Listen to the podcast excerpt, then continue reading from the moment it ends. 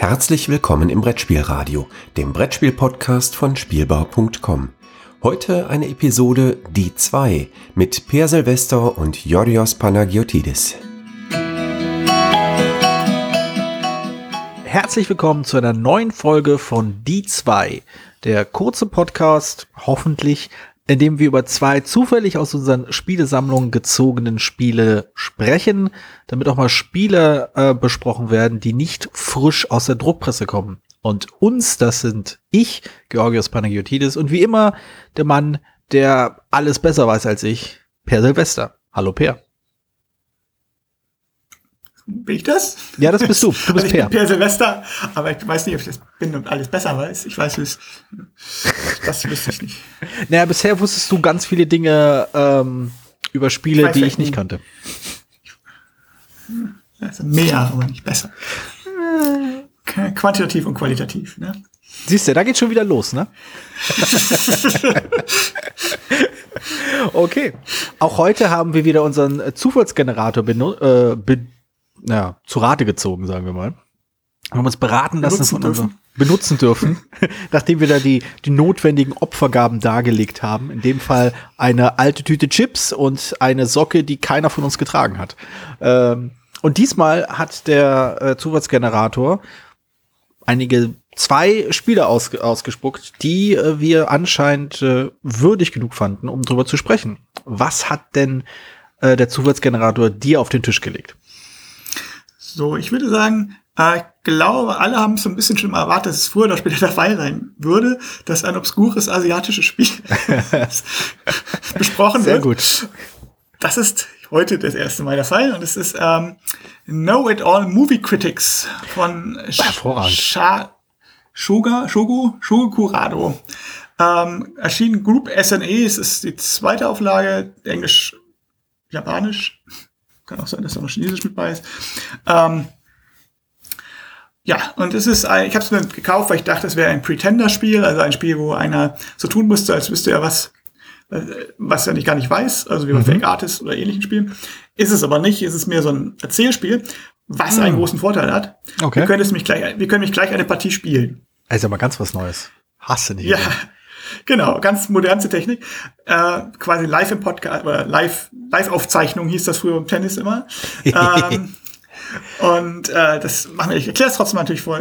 Es es eigentlich muss man mindestens zu dritt sein, weil es eine Punktewertung gibt, die lassen wir weg. Finde ich gut. Und zwar ist eigentlich ganz einfach. Ich würfel gleich aus. Ich habe mir zwei Karten gezogen, zufälligerweise vor dem Podcast. Ich habe da mal was vorbereitet, wie in einer Kochsendung. Würfel gleich. Dann, dadurch habe ich eine Kombination, der, der Titel zufälligerweise bestimmt. Und dann erzähle ich, wir sind beides Movie-Kritiker, die alles kennen. Know it all Movie Critics. Kennen alle Spiele, alle Filme meine ich. Und ich werde dann über diesen Film erzählen. Erst 30 Sekunden ich. Und deine Aufgabe ist es, wie im Podcast, immer mir zuzustimmen. Und Also ich finde vor allem die Ergänzung wie im Podcast äußerst unterhaltsam. Und dann 30 bis zu 30 Sekunden dran und erzählst über den Film, über denselben Film, Ja, den wir beide ja gesehen haben. ja, ja offensichtlich. Wir haben ja alles gesehen. Und ich stimme dir mal zu. Und wir sind nur zu zweit, deswegen endet das dann. Normalerweise, jeder zählt natürlich seine 30 Sekunden. Und anschließend, das ist ganz wichtig, müssen wir beide gemeinsam sagen, was für ein toller Film. Ach so. Ja? Und dann würden wir eigentlich demjenigen, der dem am besten über den Film berichtet hat, einen Punkt geben und wir dann meist also stimm- abstimmen und dann meist Punkte. Das lassen wir natürlich weg, weil es zu zweit keinen Sinn macht. Also das beste Lob ausgesprochen hat für den Film, den wir offensichtlich beide gesehen haben. Genau, richtig. Okay. Regeln sind klar, oder? Ich glaube schon, ja. So, ähm, also ich würfel mal aus und es ist der Titel. Äh, also alte, also der Film, den wir, über den wir sprechen heute in dieser Folge die zwei, wo wir zwei Ja. Filme vorstellen, die aus unserer Sammlung Genau, genau. ist. Äh, das mit Titel. Ähm, Elite Theme Park. ah, den habe ich sogar gesehen. Genau, richtig. Ja, das ja. ist ja ein bekannter. Horrorstreifen. Ja, ja. Genau. Richtig, richtig.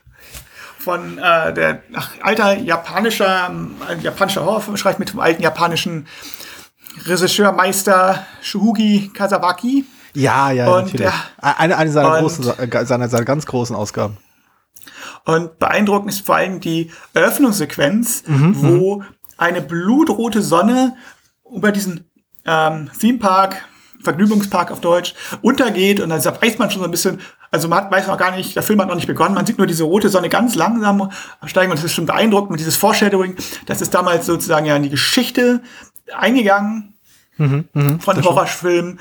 Und äh, du wirst dich daran erinnern, denke ich. Ja, natürlich, das war das, das war diese, das war diese, äh, diese, dieses ikonenhafte, äh, diese japanische Flagge, die dann quasi umschwenkt äh, in diese Einstellung und dann geht die Sonne unter. Und das, es gibt dann halt schon so ein bisschen so ähm, dieses Vorstellung, wie du es gesagt hast, äh, das gibt dem ganzen Film dann eine, sagen wir, soziopolitisch-kulturelle äh, Dimension. Es ist nicht nur eine Geschichte äh, des Grauens und des Horrors in diesem Theme Park, es geht auch irgendwo um den Untergang einer langen japanischen Tradition, die da wie diese Sonne eben äh, untergeht und dann langsam mehr oder weniger durch fremde Einflüsse und Kräfte, in dem Fall die übernatürlichen äh, Täter, äh, getötet wird. Muss, genau, das muss man einfach mal so knallhart so sagen. Ganz klar. Ne, damit, und jetzt kommt der Wiki-Teil. Was für ein, was für ein Film. Was für ein toller, toller Film. Ja. toller Film. Ja, das, ohne, das, ohne die visuelle Komponente wird es ein bisschen schwieriger. Schwierig, sie abzustimmen, das stimmt, ja. ähm, das ist ja grandios. Was ist das? Das ist, ist No Credit, ja. Also ein kleines Erzählspiel. Ähm, ja, wie viele Erzählspiele, es hat natürlich jetzt den, äh, dieses, dieses, dass man sich Punkte gibt und der der beste Erzähler bekommt, dann hat dann gewonnen. Damit ist es, glaube ich, das ist der Unterschied, warum es bei Boardgame Geek gelistet ist und nicht bei dem Rollenspiel Geek, also bei ja. Geekdo heißt das, weil da ist es äh, ähm, also ich muss ja sagen, Erzählspiel. also so sehr ich, so sehr ich auch irgendwie das thematisch und konzeptionell super unterhaltsam finde, es stört mich halt, wie so an so vielen äh, äh, Erzählspielen, der in einer Bewertung reinfließt, störe ich mich an der Art und Weise, was da bewertet wird. Und dass eben völlig unklar ist, was bewertet wird. Und ähm, dass das missfällt mir irgendwie. Also ich, ich habe auch so ein bisschen meine Probleme mit, äh, habe ich sie überhaupt noch? Äh, das alte Ja, Herr und Meister, das auch so ein, so ein Wetterzählen mhm. ist, wo man sich gegenseitig Karten zuspielt, versucht irgendwie loszuwerden. Das gibt dem Ganzen ein bisschen mehr Struktur, aber letztendlich ähm, dieser, dieser äußere Rahmen, dass man Punkte holen muss oder in, die, in Jahr und Meister den Meister überzeugen muss, das fand ich immer viel zu dünn. Das hat mir so gar nicht gefallen. Das war, das finde ich auch hier leider unbefriedigend. So sehr ich auch alles andere dann wirklich toll finde und ich würde sehr gerne noch zwei, drei weitere Runden davon spielen, einfach nur weil es so viel Spaß macht.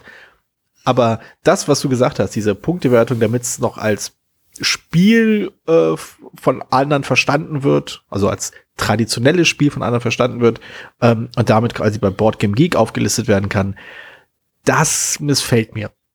Also dafür, ja, das geht mir nicht. dafür also fehlt es halt einfach. Also es gibt da Spiele, also da gibt auch eine ganze Reihe. Also es, ich habe mal Who Would Win. Das ist ein Spiel, wo immer zwei diskutieren, wer jetzt, wer, wer gewinnt in einem bestimmten Wettkampf. Also mhm. sowohl die Persönlichkeiten als auch der Wettkampf wird zufällig gezogen. Also zum Beispiel, wer gewinnt Darth Vader oder Julius Caesar im, im Karei. Ja.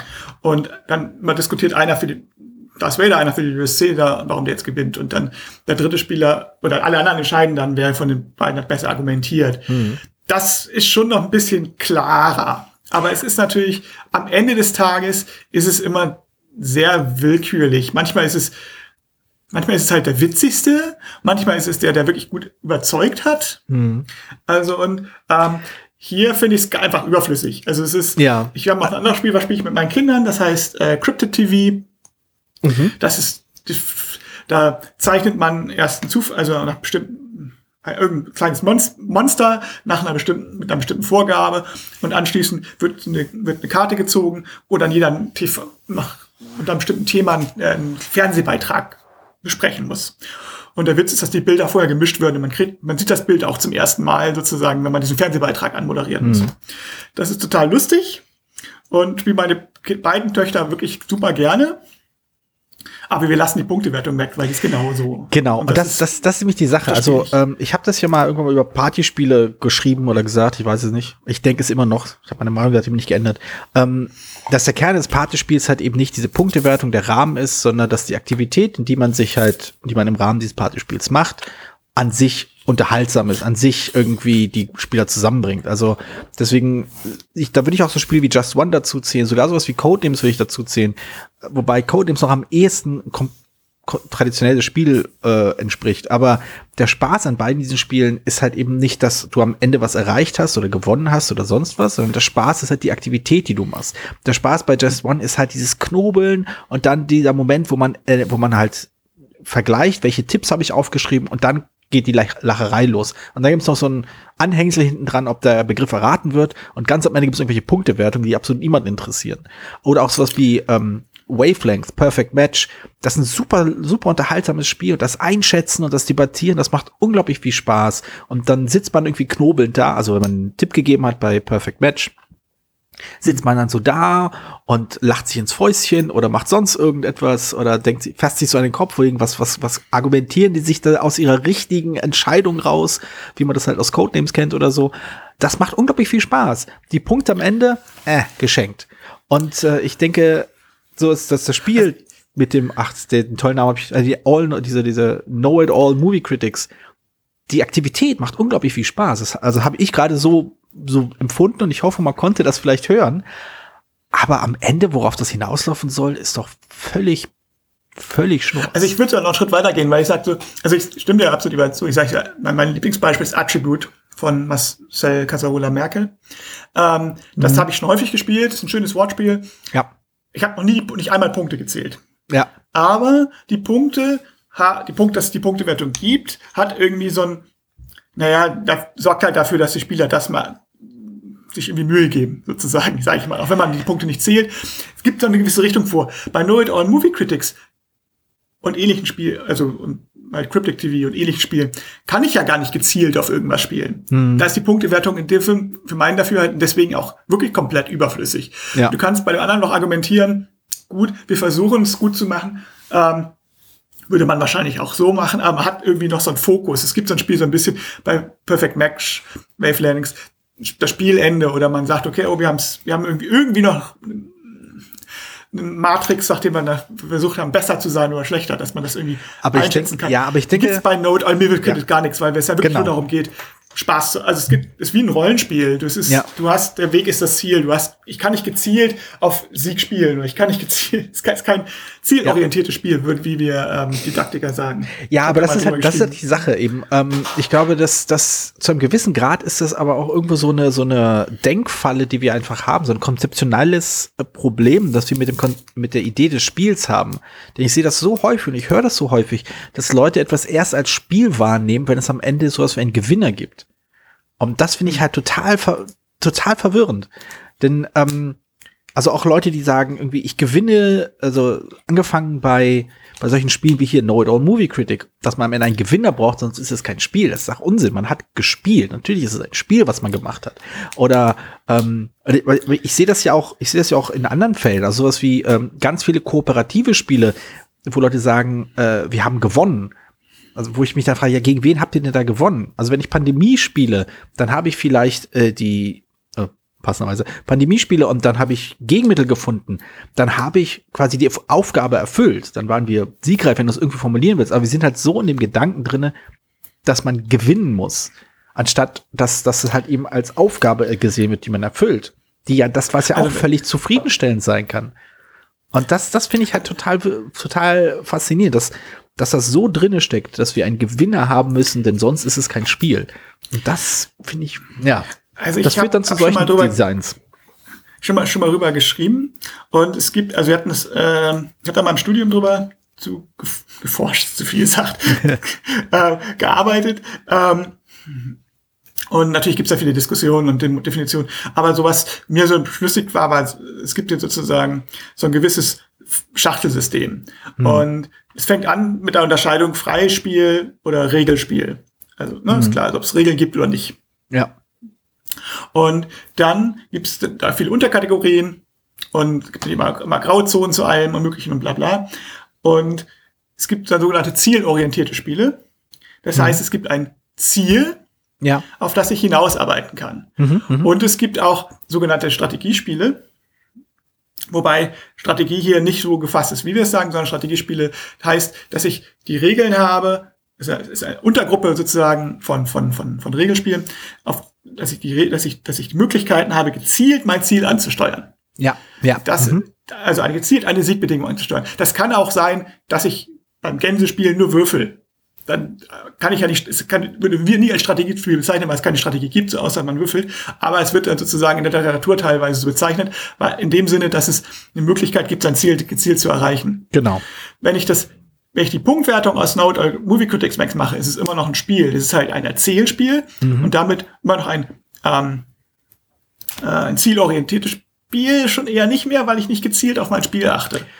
Aber es ist ja, immer noch ein ja. Regelspiel, weil es genau. immer noch ein Regelspiel, weil es, äh, weil es ja eine Regel hat. Und was wir neigen dazu halt immer nur eine Subgruppe, dann die Brettspiele, also davon Strategiespiele, uns anzugucken. Mhm. Und ähm, das also andere als kein ja. Spiel zu bezeichnen, das ist schwierig. Ja, also ich bin ja, ich bin ja, äh, ich bin auch gar nicht mal so so radikal. Ich bin einfach nur, wie man das vielleicht vermutet, ich bin ja einfach nur der Meinung, dass ein zielorientiertes Spiel kein siegorientiertes Spiel sein muss.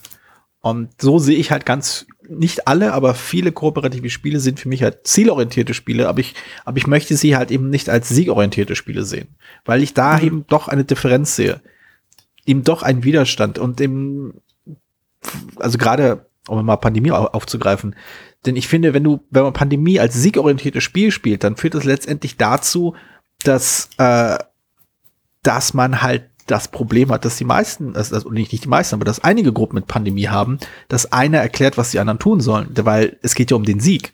Aber ein zielorientiertes Spiel, das habe ich halt, empfinde ich zumindest so, dass dort eher die Vorstellung ist, dass wir zusammenarbeiten, dass das Ziel die Kooperation ist, deswegen ja auch kooperative Spiele und dementsprechend vielleicht es weniger wichtig ist, dass wir am Ende alles alle alle Gegenmittel haben, sondern das, das Wichtige ist, dass wir zusammengearbeitet haben und diesen diesen Fokus, den finde ich, kann man in vielen Spielen besser ausarbeiten, um bestimmte Probleme so zu vermeiden.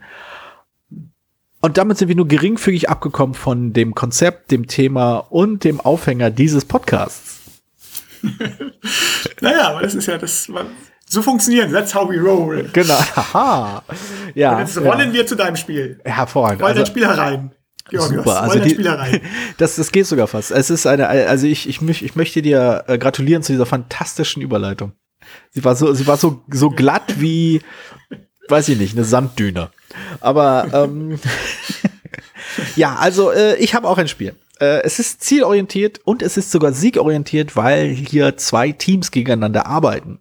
Diese Teams äh, können theoretisch auch einzelne Personen sein, wobei äh, sehr viele Leute sagen, dass äh, wenn man es halt, wenn es nur zwei Personen sind, die gegeneinander arbeiten, nicht ganz dasselbe ist was nachvollziehbar ist. Es ist äh, eher als Teamspiel ausgelegt. In der Idealbesetzung acht Personen, dann ist das Chaos wirklich komplett, aber es gibt zumindest eine sehr ah. interessante Aufgabe. Äh, in der Standardbesetzung, zumindest die Besetzung, die, glaube ich, die meisten Leute oft hinbekommen werden, sind sechs Personen. Und äh, die setzen sich dann an einen langen Tisch und äh, es kommen so zwei so Trenn, äh, Trenn, äh, Sicht, Sichtschütze, Sichtschutze auf den Tisch, die äußerst stimmungsvoll illustriert sind. Und dann äh, jagt man sich äh, unter der Wasseroberfläche und versucht sich mit Torpedos und ähnlichem äh, zu sprengen. Äh, die Rede ist von Captain Sonar. Ein Spiel, das ich besitze, das ich sogar mehrmals gespielt habe und äh, ich als gutes Spiel bezeichnen würde weil es gut ist. Na, es ist halt vor allem deswegen ganz interessant, um mal vielleicht so ein bisschen zu schauen, äh, wie es sich von dem vorherigen Spiel unterscheidet. Es ist sehr viel stärker durchstrukturiert äh, und diese Struktur ist nicht nur, äh, obwohl es quasi ein ähm, ein Echtzeitspiel ist, also es gibt, man kann zwar eine rundenbasierte Variante spielen, gerade für Anfänger ist das empfehlenswert, aber es ist eigentlich als Echtzeitspiel gedacht, dass Leute gleichzeitig ihre Züge machen, gleichzeitig Dinge tun aber innerhalb dieser Gleichzeitigkeit ist es auch ziemlich strikt durchstrukturiert. Jeder Aufgabe, äh, jeder Spieler hat eine bestimmte Station, um die er sich zu kümmern hat und hat bestimmte, für, für bestimmte Dinge, die er tun muss, bestimmte Dinge, auf die er achten muss, bestimmte Einschränkungen, äh, die entstehen durch das, durch das, was er halt, durch das, was auch das, der, äh, das restliche Team macht. Also wenn, ähm, also so lange ist es gespielt, aber wenn zum Beispiel ähm, äh, wenn der, wenn der Captain ansagt, wir fahren jetzt weiter nach Norden oder sowas, dann ähm, hat das halt kost, dann bedeutet das, dass die, äh, dass der Antrieb be, beansprucht wird und das kann, wenn man zu lange wartet, eben zu Schaden führen und so muss man regelmäßig auftauchen und gibt so seine Position dem gegnerischen Team zu erkennen, die dann wissen, oh, wir müssen jetzt dort und dorthin fahren und dort und dort den, äh, äh, den Torpedo hinschießen in der Hoffnung, dass wir uns so äh, quasi sprengen können. Auch sehr martialisches Spiel hier, wie man vielleicht hört, aber das äh, verschwindet halt schnell, weil man eben in dieser in dieser in diesem Wettkampf drinne steckt und das ist halt auch so tauchen die nur auf und geben auf, also sie sterben nicht, die schlafen nur. Ach so, ja, so, so kann man das auch deuten, ja, ist richtig. Ich habe letztens auch wieder ein Spiel gespielt, wo Bösewichte nicht umgebracht wurden oder eliminiert, sondern verscheucht. Das fand ich auch sehr nett. Ich weiß, ich habe früher als Kind gab es eine Zeichentrickserie auf Super Channel namens mhm. G.I. Joe. Und äh, das ist das ist ja, wo sich Soldaten gegenseitig mit Panzern die Waffen aus den Händen schießen. Das finde ich immer sehr lustig. Ah, Moment, Moment. Alter, sehr ich, martialisches, es, es ist sehr martial. Also die, die Zeichentrickserie ist wirklich, also viele, wenn den Actionfilm kennen, das sind halt Spielzeugzeug. Und mhm. das sind halt wirklich Panzer und Waffen und Flakgeschütze und, und so weiter. Aber es sind ja, ähm, es ist ja eine Kinderserie und deswegen ja, ja kommt da nie jemand zu Schaden. Also spring, manchmal springen die halt von der Explosion weg und landen auf dem Boden und ja. tun sich dabei weh. Ja, aber das, manchmal, das aber, aber, meistens schießen sich die Waffen aus der Hand. Genau, aber, aber, das, aber das, das ist, glaube ich, die, das ist das gleiche, es ist die gleiche äh, Filmlogik, die auch äh, im A-Team benutzt wird. Die äh, fantastische 80er Spät-Macho-Serie, ähm, die man, wenn man quasi nicht Macho ist, kann man hier und da durchaus seine Probleme mit haben. Äh, aber sie hat, haben auch vor allem dadurch, äh, die Serie hat auch vor allem dadurch gelebt, dass egal wie sehr geballert, geschossen, explodiert wird, man konnte immer noch sehen, wie jemand im letzten Moment aus irgendetwas explodieren und rausgesprungen ist, um sich irgendwo abzurollen. Das war äh, sehr, sehr schön. Das hat mir als, als kleiner genau. Junge sehr viel Spaß gemacht. Es macht so mir immer noch Spaß. So, so ist Captain Sohn halt auch. Die tauchen am Ende auf ja. und geben, werfen, äh, werfen äh, wehen die weiße Flagge. genau. Ja, aber Captain Sona ist, ist halt ein, ein Spiel, das, ähm, das ich vor allem deswegen so in Erinnerung habe, äh, weil es auf eine sehr effektive und unterhaltsame Art und Weise Stress verursacht. Und zwar Stress nicht im Sinne von Über Überlastung, sondern einfach nur, ähm, dass man eben nicht weiß, wo der Gegner ist dass man vermuten muss und dass man halt das Gefühl hat, ah, wenn ich jetzt nicht mein Bestes tue, wenn ich nicht richtig gut zusammenarbeite, dann äh, können die auf uns schießen, bevor wir irgendwas tun können. Und äh, dieses, wie es so schön heißt, dieses Katz- und Maus-Spiel äh, unter der Meeresoberfläche wird zumindest, was ähm, die Anspannung der Mitspieler angeht, gemessen an den Runden, die ich davon gespielt habe, ähm, wirklich umgesetzt. Also das, das, das fängt das wirklich richtig schön ein. Und äh, das macht halt schon Spaß. Und das ist auch geschickt, dass es halt als Teamspiel funktioniert, nicht als kooperatives Spiel. Also es ist hier, ja. Ähm, ja, dieses andere, wie heißt das? Äh, das Weltraum Space Cadets. Ah ja, das habe ich ja ähnlich ähnlich angelegt, auch mit so Minispielen für die verschiedenen Rollen, mhm. äh, wobei es halt noch mehr Minispiele gibt als bei Captain Sona. Ja. Aber dadurch, dass dadurch, dass es äh, ich mag Space Cadets durchaus auch, aber ich finde Captain Sona halt der Vorteil, dadurch, dass es ein Teamspiel ist, ist es erst ist es wirklich mein Wettstreit und du hast diese, ähm, diese Verwaltung nicht. Weil es ja. die ganze Zeit, ja. das, es läuft die ganze Zeit, du hast wirklich dieses Echtzeitgefühl, du machst keine Phase, wo du jetzt irgendwas anderes jemanden nachsetzen musst, sondern du kannst dich ganz auf deine Rolle konzentrieren. Mhm. Das hat eines, also es, es macht, das macht unheimlichen Spaß, hat eine natürlich kleine Kehrseite, dass du keine Pause hast während des Spiels, keine richtige. Du hast. Aber das ist also, auch das Tolle daran, muss ich sagen. Das, ja, das, ist genau das ist der Druck. Ja, das ist der Druck, aber dadurch hast du halt, also wenn ich, die, die, also ich, wir haben zwei, dreimal Partien, spielen oft zwei, wenn wir es, wenn es gespielt hat, mal zwei, drei Partien im Schlussstück gespielt. Aber danach brauchte man dann eine Pause. Oh ja, also auf jeden drei, Fall. Viermal.